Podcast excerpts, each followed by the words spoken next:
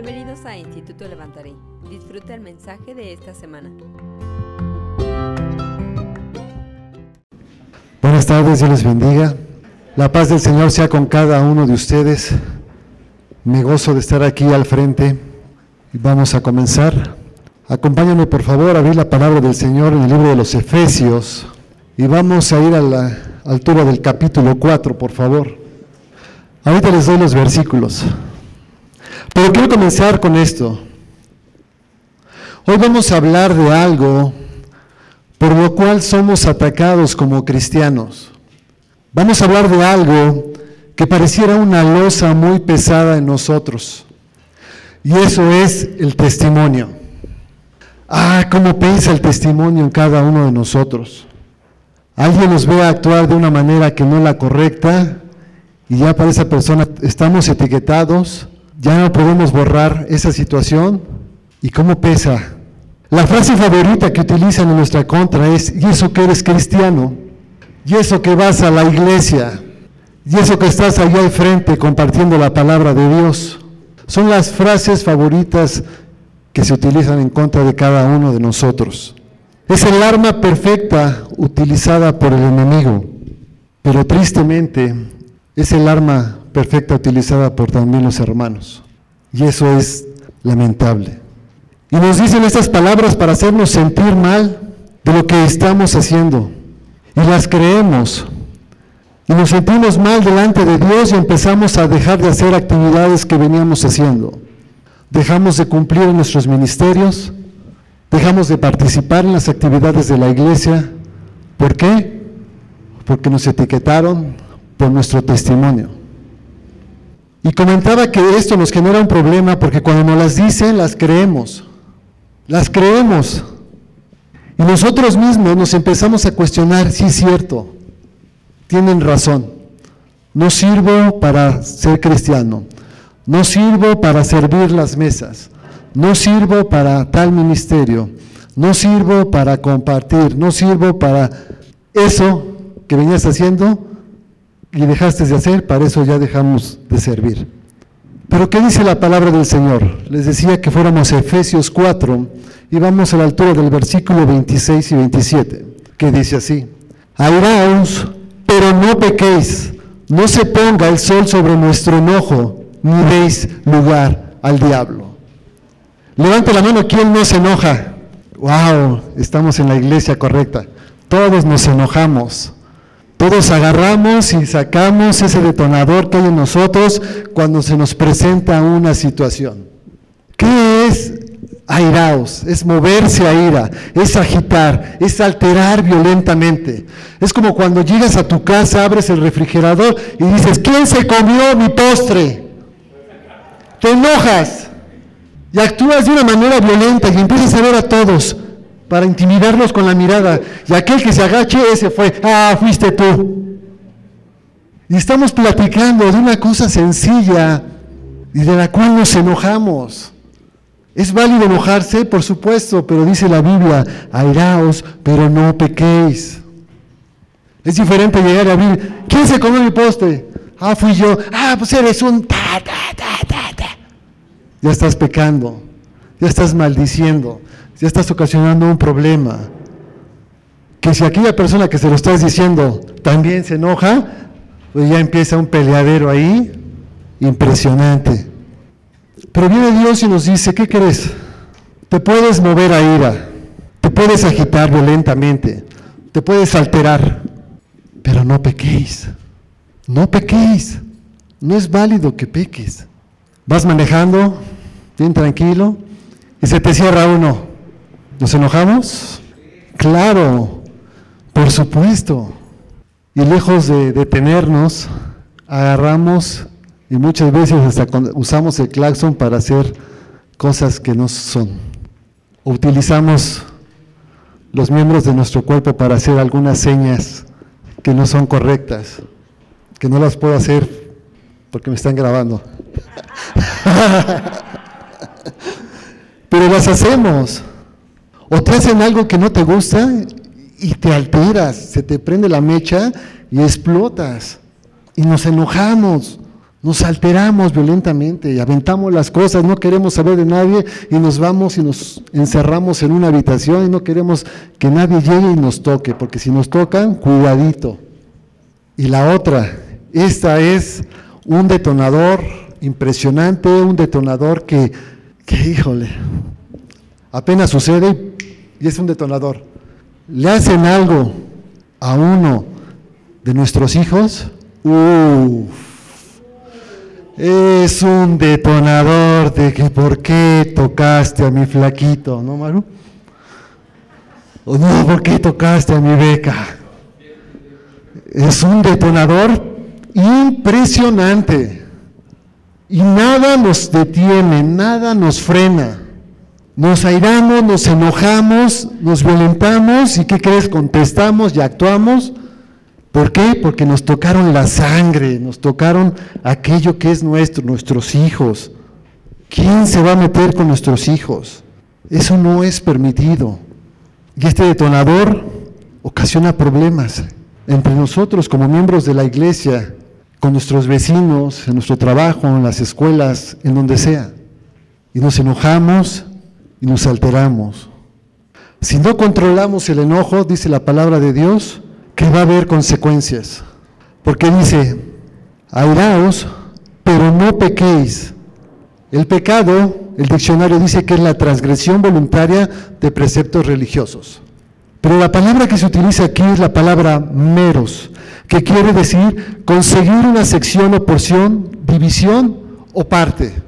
Es decir, que abres la puerta de tu corazón para que le permitas la entrada al enojo, a la violencia y empiece a actuar en cada uno de nosotros. Y nos empieza a hacer que nos alteremos violentamente y no nos podemos controlar. ¿Por qué? Porque abrimos la puerta y está en nosotros y nos estamos temblando y estamos ahí y queremos agarrar al que nos hizo una situación a golpes. Ya no lo podemos frenar. ¿Por qué? Porque ya abrimos esa porción. Ya se abrió ese espacio en nuestro corazón. Ya no estamos completos. Ya permitimos que entrara algo maligno en esa parte de nosotros y nos volvemos violentos. ¿Qué dice la palabra del Señor si se ocupa un espacio en nuestro corazón? Vienen problemas. ¿Se acuerdan lo que pasa cuando un espíritu sale del hombre? Puedo recordar que dice, cuando el espíritu inmundo sale del hombre, anda por lugares secos, buscando reposo, y no hallándolo dice, volveré a mi casa de donde salí, y cuando llega la halla barrida y adornada. Entonces va y toma otros siete espíritus peores que él, y entrados moran allí, y el postrer estado de aquel hombre viene a ser peor que el primero. Pueden orar por nosotros para que salga el enojo, por supuesto, pero si no nos controlamos, a la siguiente vez que nos vuelvan a hacer lo mismo, volvemos a abrir esa puerta y ¿qué crees? Vamos a actuar peor que la primera vez. Y lo dice la palabra. Estaba viendo que hay estudios del calentamiento de la tierra. Y cuando se calienta la tierra, la población se vuelve más violenta. ¿Sabías eso? Y estamos viviendo momentos en donde las temperaturas están terribles. Y cuidadito nos hagan algo porque ya estamos calientitos. Ya nada más es de que nos toquen el detonador para enojarnos, para actuar de manera violenta. El enojo es un detonador en nosotros que depende de las circunstancias que estamos pasando. Va a haber ocasiones que nos podemos enojar, sí, pero debemos de controlarnos, debemos de meditar antes de actuar. Y esto nos está ocasionando muchos problemas, querida iglesia, muchos problemas. Nos estamos enojando ya por cosas insignificantes, cosas pequeñas, pero que se están volviendo grandes, de una magnitud impresionante. Cuando se pueden arreglar platicando las cosas, poniéndose en paz unos con otros, no, se hacen más grandes. Y cuidado, me volteen a ver, porque me está viendo, uy, no te la vas a acabar. Ya detonaste mi enojo, mi ira. Dice la segunda parte de este versículo, no se ponga el sol sobre vuestro enojo. Es decir, el enojo no debe de durarnos todo el día.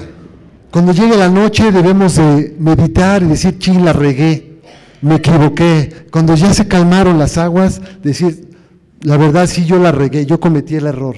Y ser honestos y ponernos a cuentas, pedí perdón. Y no podemos ir a acostarnos con nuestro enojo. Hay enojos que no llevan todo el día, que llevan semanas, que llevan meses, que llevan años. Y así vas y te acuestas con ese enojo en tu corazón, sin poder descansar. Y nos está quitando espacio de tranquilidad y paz en nosotros mismos. Lo que acabamos de leer dice que el enojo debe de ser pasajero en nosotros, no debe de permanecer siempre, debe ser pasajero. Pues te enojaste, te violentaste violentamente, te alteraste, pues ni modo. Cuando te tranquilices, medita lo que hiciste antes de dormir y hay que reconocer cuando hicimos mal las cosas y, ponernos a cuentas. Decirle al Señor, ¿sabes qué, Señor? Me equivoqué, discúlpame. Pero ayúdame a controlar mi enojo. Ayúdame a controlarlo. ¿Qué pasa si no controlamos el enojo? Dice ahí mismo el versículo que, que acabamos de leer, dice, ni veis lugar al diablo. Si nos enojamos y no nos controlamos, le damos lugar al diablo para que nos gobierne, para que empiece a actuar en nosotros para hacer cosas que no son las correctas. Si nosotros damos ese espacio, ese lugar al diablo, estamos perdidos, porque no nos podemos controlar, no nos podemos mantener en paz. El enojo es una puerta, como les decía, muy fácil de entrar. Otras versiones de estos versículos me gusta cómo dice, porque dice, por ejemplo, la Biblia de lenguaje sencillo, si se enojan, no permitan que eso los haga pecar el enojo no debe durarles todo el día, ni deben darle al diablo oportunidad de tentarlos. La Biblia de Dios habla hoy, dice, si se enojan, no pequen, que el enojo no les dure todo el día, no le den oportunidad al diablo. La nueva Biblia versión internacional dice, si se enojan, no pequen, no dejen que el sol se ponga estando aún enojados, ni den cabida al diablo. Y la Biblia latinoamericana dice, enójense, pero sin pecar. Que el enojo no les dure hasta la puesta del sol, pues de otra manera se daría lugar al demonio. El enojo debe de ser pasajero. El enojo no debe durarnos todo el día. El enojo no debe durarnos todo el tiempo. ¿Y qué crees? Aquí hay o vemos hermanos enojados unos con otros de tiempo, no de días, de tiempo. Y cuando hay ese tipo de enojo, frena cualquier tipo de actividad que se quiera realizar en la iglesia. Cualquier tipo de actividad. Porque si, ah, si va a ir aquel que se enoja, yo no voy. Ah, porque si va aquel que no sirve, yo para qué voy si yo sí sirvo. Es interesante este tema. Veíamos que es un detonador muy sensible, muy sensible. Y más cuando nos tocan a nuestros hijos, uy, ese detonador se dispara fuertemente. ¿Se acuerdan de la película esta que se llamaba Intensamente? Que era una niña que hablaba de su mente, ¿no? Y había un, como un este, cuarto de controles, ¿no? Donde apretaban el botón de, ay, va a llorar la tristeza. Ay, está, métele miedo. Pero también cuando entraba el enfado, ¿cómo explotaba? ¿Se podía controlar? No, ya cuando está uno enfadado, difícilmente uno se puede controlar. Difícilmente, pero el Señor dice, ¿qué crees? Enfádate, explota, pero no peques. Y tú, ¡ay! Cuesta trabajo, cuesta trabajo. Ese botón que está en nosotros se prende, pero rapidísimo. Lo malo es que no hay un botón de stop. Ese lo tiene el Señor. Y nosotros no dejamos que lo apachurre. Vemos que ahí viene el Señor y ay, nos hacemos a un lado porque queremos estar enojados. No me lo apague, Señor, que estoy calientito ahorita. ¿Cómo está el enojo hoy en día? Que vemos en las noticias y a mí algo que me impresionó mucho fue una situación donde unas personas pelean por un lugar de estacionamiento y le entierra un cuchillo en el ojo a una persona y del enojo que tiene esa persona tiene el cuchillo ahí y sigue peleando, sigue discutiendo, sigue alterado violentamente. No se pone a pensar lo que ya le hicieron, sino él quiere desquitarse, él quiere seguir a la pelea. Es impresionante, en serio, es impresionante. Otra de una muchachilla que se baja de un coche, baja a un bar y no, hombre, empieza a darle, pero con todo el automóvil. Yo no sé qué pasó, pero vean la reacción. Se alteró y sacó el bad y a darle con todo a la persona que estaba ahí en el otro coche. Peleas constantes, peleas de cosas significantes. Yo recuerdo cuando iba en la secundaria que se empezaron a pelear dos compañeros por una chica. Y se empezaron a dar paz, paz, paz, paz, paz, paz. Llegó el momento que lo agarra uno al otro por atrás y ¡pum! le estampa la cabeza así en la pared y era de esas de vidrios, de esos cuadraditos. No, hombre, le abrió la cabeza, tuvieron que llevarlo al hospital. ¿Y qué creen que pasó? Se lo llevaron a la cárcel a mi compañero. Estuvo encerrado como 10 años porque no le querían otorgar el perdón. El enojo estaba guardado en esa familia 10 años hasta que le dieron el perdón y lo dejaron salir por una discusión, por un problema. Por eso hay que tener cuidado. Y más este día, al rato se va a poner esto violento. Y si eres de los que todavía te gusta la copita, contrólate porque vas a pecar, no lo digo yo, lo dice la Biblia. Vas a discutir y en vez de gritos va a terminar en pelea. ¿No? Hay un ejemplo muy interesante en la Biblia de esto, del enojo. Vamos a Juan capítulo 2, versículo 13 y versículo 14. Dice así, pongamos atención porque es bastante interesante este ejemplo. Estaba cerca la Pascua de los judíos y subió Jesús a Jerusalén. Y halló en el templo a los que vendían bueyes, ovejas y palomas y a los cambistas allí sentados. Vamos a detenernos un momento aquí. La impresión de nuestro Señor Jesucristo al llegar al templo y ver a esas personas bien a gusto, bien cómodos ahí, con su puesto, unos bueyes, me refiero a los animales, sí, porque luego, luego, los bueyes, unas ovejas y unas palomas, y los que lo vendían ahí. En primer lugar, llega nuestro Señor Jesucristo, se encuentra con esa imagen ¿Y cómo olía ese lugar? Espantoso, horrible. Y llega nuestro Señor Jesús y se encuentra con esa escena. Y los cuates que vendían ahí bien quitados de la pena, pásele, pásele, aquí está su buey, aquí está su buey, pásele, pásele, pásele, pásele, aquí están sus ovejas, sus ovejas, sus palomas y ovejas, ¿así? Y se encuentra nuestro Señor Jesucristo con esa escena. ¿Cuál debería de ser la reacción de nuestro Señor Jesucristo? ¿De amor? Ay, qué lindo, mira, están vendiendo animalitos. Ay, qué detalle. Se preocupan por los sacrificios aquí. ¿O de enojo? ¿Iglesia? De enojo. Es como si tú llegaras aquí a la iglesia y entras y te encuentras ahí puestos de cosas. Pues enojo.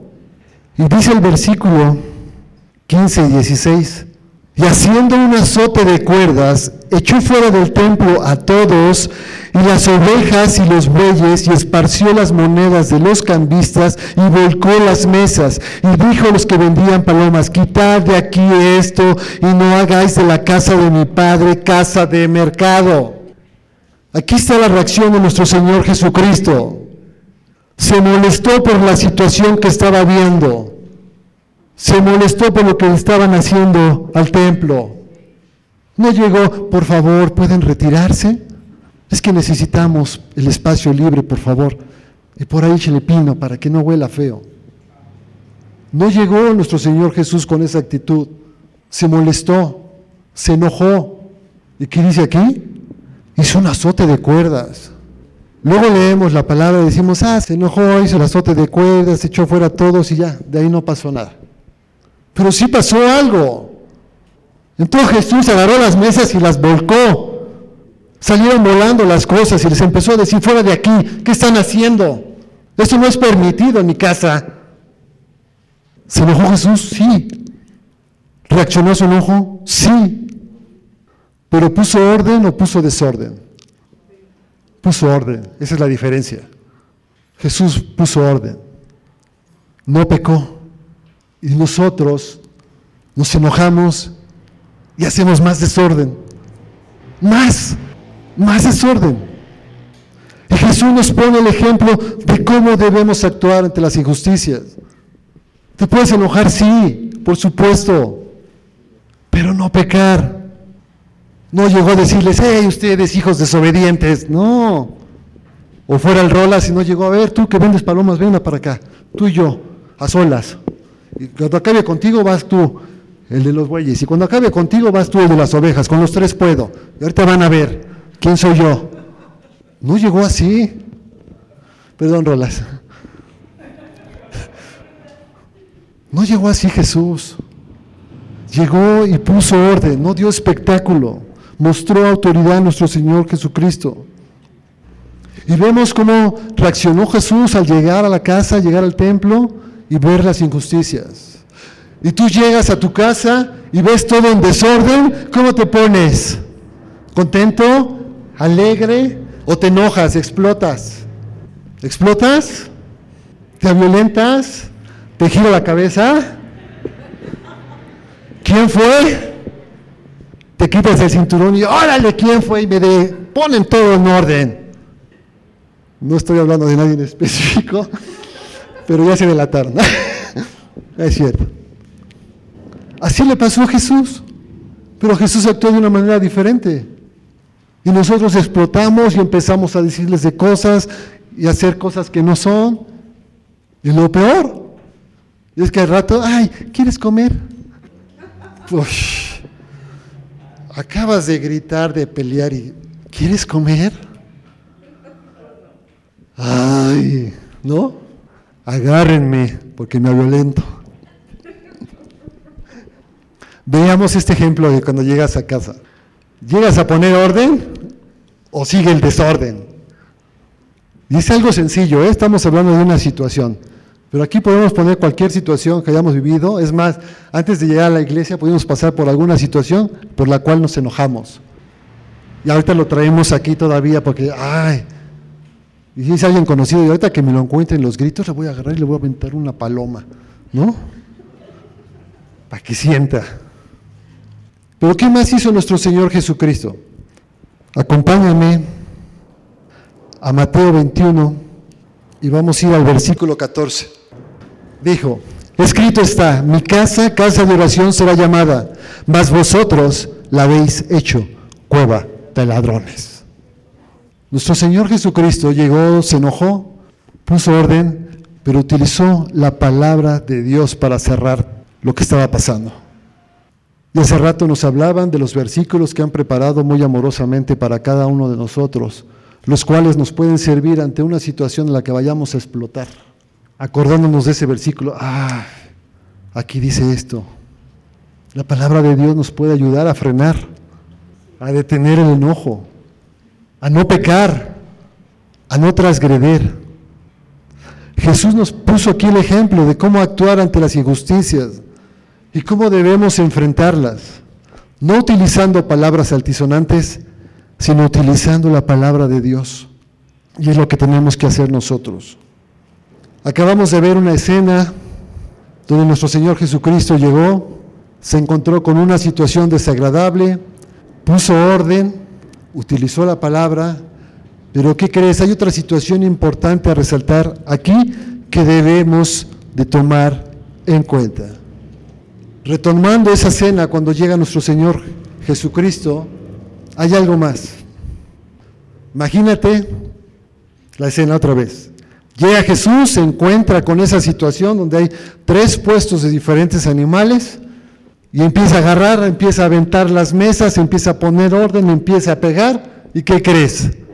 La gente que lo venía siguiendo lo empieza a observar. Y empezó a decir, ¿y eso qué es Jesús? ¿Y eso qué es el Hijo de Dios? Mm. es el que nos está predicando amar los unos a los otros. Mm. ¿Ese es Jesús? No, pues yo mejor me voy. No lo sigo. Para estar así como Él, mejor me voy. Y esto es lo que ha sucedido.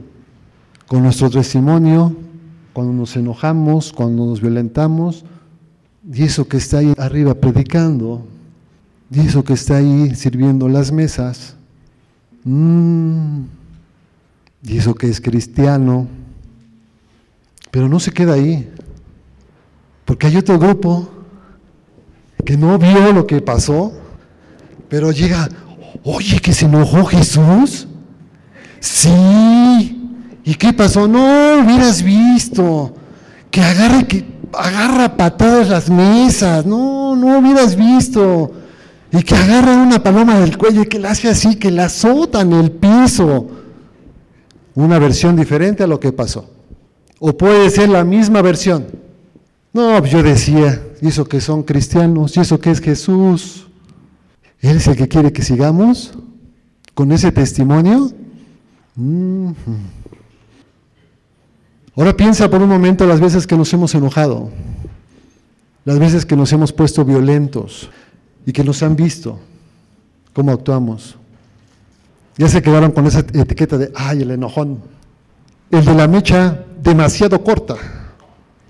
Son las palabras que utiliza el diablo para desacreditarnos, para hacernos sentir mal y pensar que le hemos fallado a Dios. Y nos hace sentir tan mal que dejamos de hacer la obra de Dios, que dejamos de seguir ejecutando nuestro ministerio. Airaos, pero no pequéis. Y si pecaste, abogado tienes con el Padre. Te puedes poner a cuentas, querida iglesia. Puedes seguir con tus actividades. Puedes seguir con tu ministerio. Lo que no es permitido es seguir cargando ese enojo, esa ira, por más de un día. Por más de un día. Si ya llevas años, semanas, meses, días, es necesario ponerte a cuenta. Es necesario ser humilde y pedir perdón pero no seguir con esta situación. No se puede. ¿Sabes qué sucedió después de que Jesús dijo esas palabras de que escrito está mi casa, casa de oración será llamada? Dice el versículo 24. Y vinieron a él en el templo ciegos y cojos y ¿qué crees? Lo sanó. Se enojó Jesús, sí. Se adelantó Jesús, sí. Puso orden, pero no pecó. Y llegaron enfermos y se puso a orar por ellos y los sanó siguió con su ministerio. Y ustedes, querida iglesia, han dejado su ministerio por el enojo. Porque el diablo les dijo, tú no sirves. Porque el diablo te dijo, Jesús que eres cristiano. Y ve cómo actúas, ve cómo te comportas. El enojo es un detonador en nosotros que siempre va a estar. No lo vamos a poder quitar. Pero lo importante de este día es aprender que debemos controlarnos, que debemos de meditar, que si nos enojamos, nos alteramos, antes de acostarnos, meditar en vuestro corazón reflexionar lo que hicimos mal. De lo contrario, le vamos a dar lugar al diablo y va a ocupar ese espacio en nosotros y nos va a gobernar y va, y va a seguir ocasionando más problemas en nosotros. Jesús siguió completo en su ministerio. Jesús puso orden cuando lo tenía que poner y siguió con el ministerio y empezó a sanar por los enfermos y empezaron a sanar. Y a Jesús no le importó lo que empezaban a decir los que estaban ahí de los escribas y los fariseos. ¿Por qué? Porque estaba haciendo lo correcto. Podían hablar de él, que golpeó a los que estaban ahí, a los cambistas. Podían decir barbaridad y media, otra versión diferente. Pero Jesús estaba tranquilo porque estaba haciendo lo correcto y no hizo a un lado su ministerio. Si tú has dejado de trabajar porque alguien vino a señalarte y decirte, y eso que eres cristiano, déjame decirte algo. Dios te ama así como eres. Dios no agarró, dice, voy a escoger a los que no se enojan. Todos nos enojamos. Lo importante aquí es, necesito aprender que si me enojo, tengo que meditar y ponerme en paz, no acostarme con ese enojo. Porque muchas veces nosotros mismos somos los que nos ponemos esa etiqueta de que ya no sirvo, de que para qué voy a la iglesia, me enojo fácilmente, no me puedo controlar. Enójate. Te lo digo abiertamente, enójate, pero no peques. Ay, hermanos, que cuesta trabajo. Pues sí, pero lo necesitamos hacer.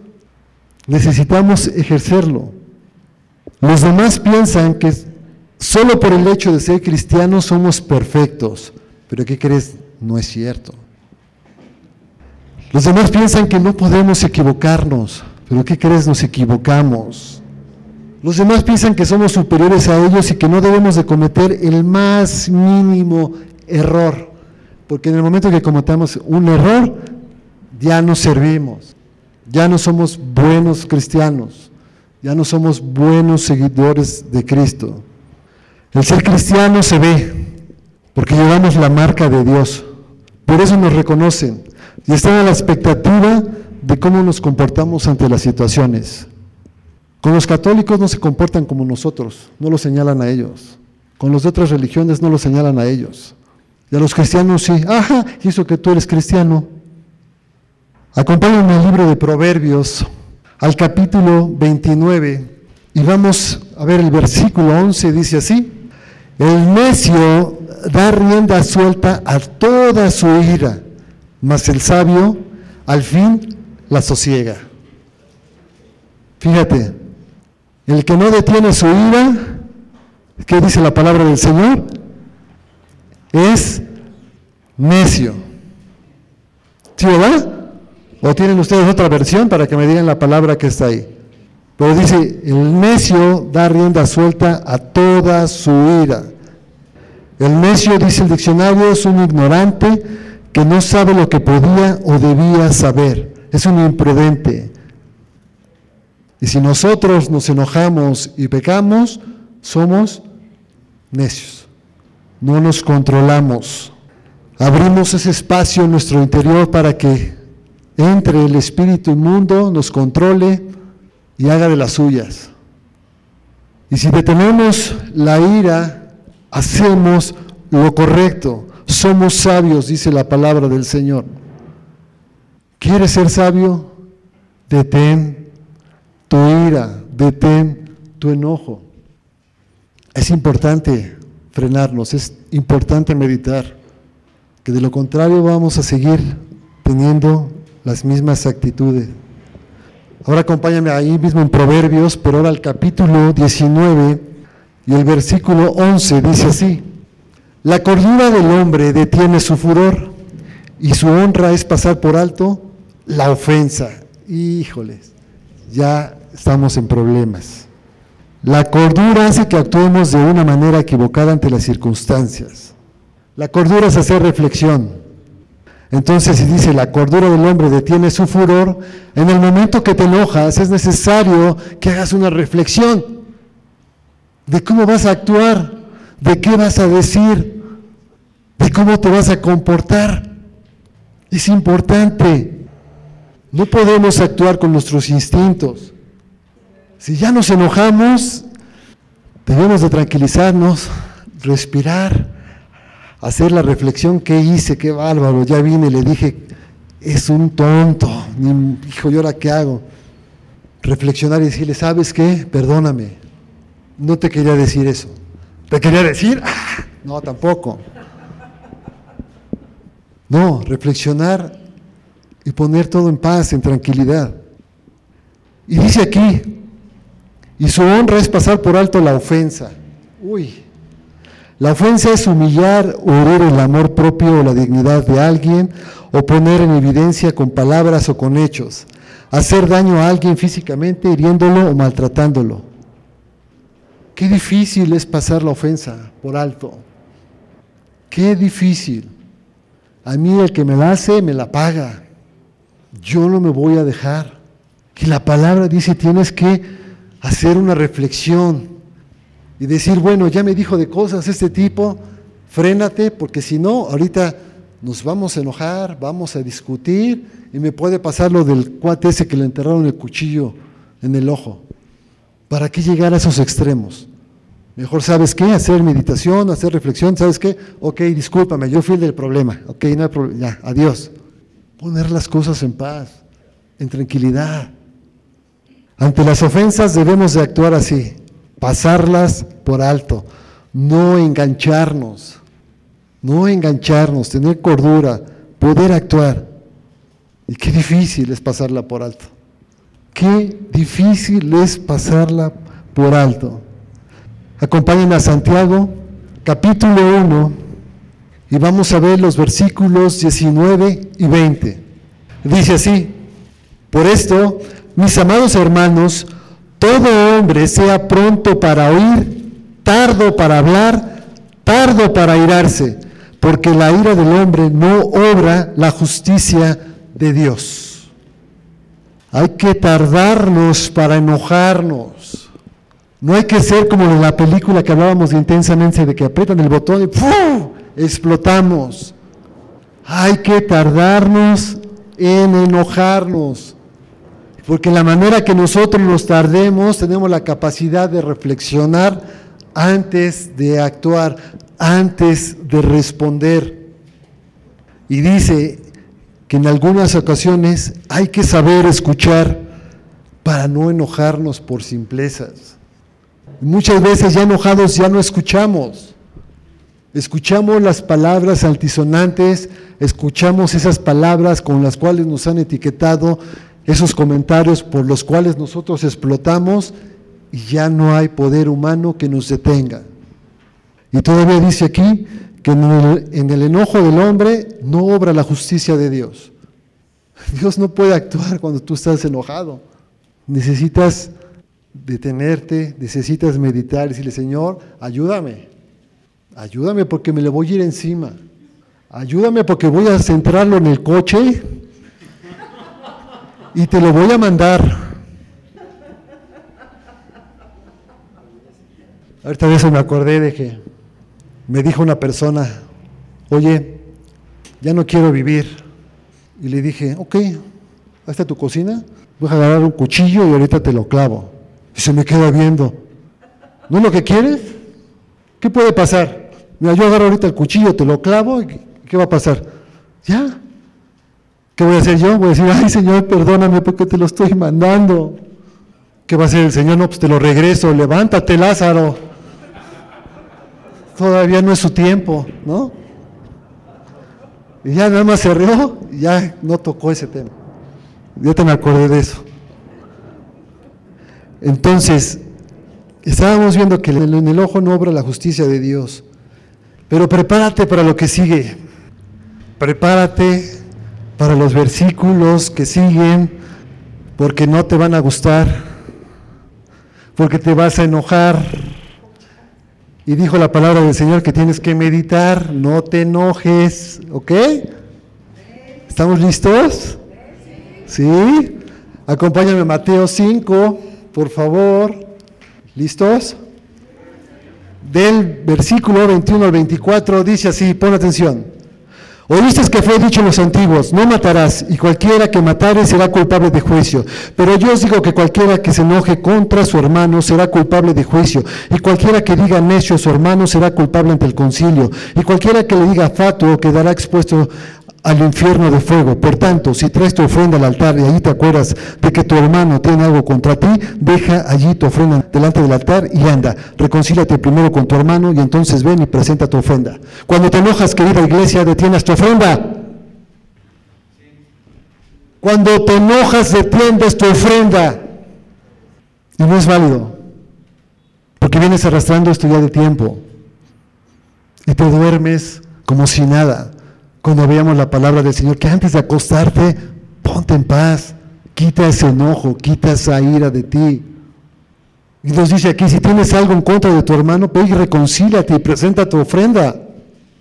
¿Para qué me reconcilio? Mejor ni la presento. Llegamos a la iglesia, ¡ay, ahí está el hermano! Y la ofrenda agarras y la guardas. Si oye gracioso, se oye chistoso, pero ¿qué crees? Estás enojado, estás enojada y has frenado las ofrendas en la iglesia. Le estamos dando lugar al diablo. Abrimos ese espacio en nuestro corazón y ya no ofrendamos. De los diezmos ya ni digo. Pero dice la palabra que acabamos de leer que necesitamos reconciliarnos. No podemos seguir enojados los unos con los otros. No debemos. Y menos hoy que es 15 de septiembre. Para que puedas gritar alegre al rato. Quiero cerrar con esto. Hemos estado hablando del enojo, hemos estado hablando del testimonio que damos, pero encontré una definición del testimonio y te la voy a leer. El testimonio es la forma de vivir auténtica del cristiano, una en que sea evidente en todo lugar, momento o circunstancia que Jesús está en el centro de la vida de esa persona. ¿Te gustó? a mí mucho. Otra vez dice, es la forma de vivir auténtica del cristiano, una en que sea evidente en todo lugar, momento o circunstancia que Jesús está en el centro de la vida de esa persona. En pocas palabras, Jesús no puede estar fuera de la ecuación cotidiana de cada uno de nosotros. Jesús no puede estar fuera cuando nos enojamos, pero nosotros lo dejamos fuera. Y es cuando vienen los problemas, es cuando pecamos y es cuando ocasionamos problemas.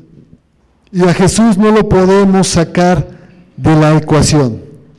Yo déjame decirte algo, no podemos separar nuestro testimonio y ministerio del resto de nuestras vidas. No los podemos separar. No por el hecho que te hayas enojado, dices, no, pues ahora ya no sirvo en la iglesia, ahora ya ni voy. No, pues ahora ya ni ofrendo. Algo interesante que pasa con el testimonio es lo siguiente. Si retomamos el ejemplo de nuestro Señor Jesucristo cuando llegó al templo y se encontró con esa situación, vemos que hay unas personas que vieron la situación, ¿ok? Y hay otras que escucharon la versión de los que vieron, ¿ok? Los que vieron etiquetaron a esa persona, en este caso etiquetaron a Jesús, tomaron sus conclusiones. Ah, es un Jesús enojón, es un Jesús que no se detiene. ¿Ok? Y las personas que escucharon, escucharon una versión de los hechos, ya sea la misma u otra versión, ¿y qué crees? Se quedaron con esa información y de igual manera lo etiquetan a uno. ¿Estamos? ¿Sí? Ahora viene lo siguiente. Tú agarras, te enojas y dices, chin, la regué. Y dice la palabra del Señor, antes de que te vayas a acostar, medita, ponte en paz y agarras y dices, chin, la regué. No, si yo cometí el error. Y agarras el teléfono, oye, ¿sabes qué? Perdóname, ¿qué crees? Me equivoqué. Yo fui el que cometí el error. Ah, ok, no hay problema. Arreglas la solución. Se arreglan las cosas se ponen a cuentas. ¿Vamos bien? ¿Qué pasa con los que vieron y con los que escucharon? ¿Qué pasó? ¿Se quedaron con la primera versión? ¿Se quedaron con tu etiqueta? Y tú ya te pusiste en paz, ya te pusiste en tranquilidad con la persona. Pero los que vieron y los que escucharon te tienen etiquetado, que ya no supieron qué pasó. ¿Cuál es nuestra reacción al ver a una persona que nos impresionó con su testimonio? que vimos o escuchamos. Y déjame decirte algo, cuando Dios me dio esta palabra me hizo reflexionar mucho. Y yo he cometido errores, errores en los cuales ustedes han sido de la parte que han visto y de la parte que han escuchado. Y se han quedado con esas versiones, aun cuando ya se haya solucionado el problema. Pero déjame decirte, iglesia, que si mi testimonio te ha ofendido, si mi testimonio ha ocasionado que no creas lo que estoy diciendo, te pido perdón aquí delante del altar. Si hay algo que a alguno de ustedes le moleste, por favor al final acérquese conmigo, me quiero poner a cuentas. ¿Por qué? Porque quiero que siga funcionando la iglesia como venía funcionando, en equipo, y ahorita está en división. Yo estoy levantando mi voz, estoy levantando la mano, por si te he ofendido, me pongo a cuentas contigo. Si hay enojo en tu corazón por mi culpa, vamos a orar para sacar ese enojo, que no haya ese espacio en el cual el diablo lo tomó y ha venido ocasionando problemas. Cierra tus ojos. Amado Señor Jesús, te doy gracias en esta tarde por esta palabra. Te doy gracias, Señor, porque tú conoces perfectamente nuestro corazón y sabes que nos enojamos, sabes que nos alteramos, sabes que actuamos de manera que no es la correcta cuando nos dejamos llevar por la ira, cuando nos dejamos llevar con el enojo. En esta hora, Señor Jesús, yo clamo a ti para que tomes control de nosotros cuando nos enojemos. Que no permitas que te saquemos de la ecuación, sino que tú estés ahí para poder clamar a ti y poner en paz y en tranquilidad todas las cosas, amado Jesús. Si hemos dado lugar al diablo en esta hora, yo te pido que sean sanados nuestros corazones, que saques eso que entró en nuestros corazones para que sea ocupado por tu presencia, que sea ocupado por tu Espíritu Santo. Amado Señor Jesús, te doy gracias por esta iglesia. Te doy gracias, Señor, porque tú nos conoces perfectamente. Ayúdanos a dejar la ira, a desechar el enojo para no hacer lo malo. Ayúdanos, Señor, a poder meditar antes de acostarnos para poder dormir en paz. Ayúdanos, Señor, a podernos a cuentas con todos aquellos que hemos ofendido, Dios, con todos aquellos que hemos afectado con nuestro comportamiento, con nuestro enojo, con nuestro testimonio. Necesitamos de ti, Dios.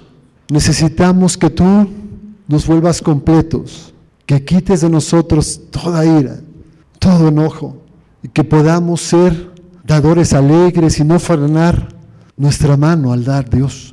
Gracias te doy por esta iglesia y clamo a ti, Dios, para que vengan días diferentes, días de reposo, días de meditación, para ya no enojarnos como veníamos haciéndolo antes. Te doy la gloria y la honra, Señor Jesús. Amén. Aleluya. Dios les bendiga.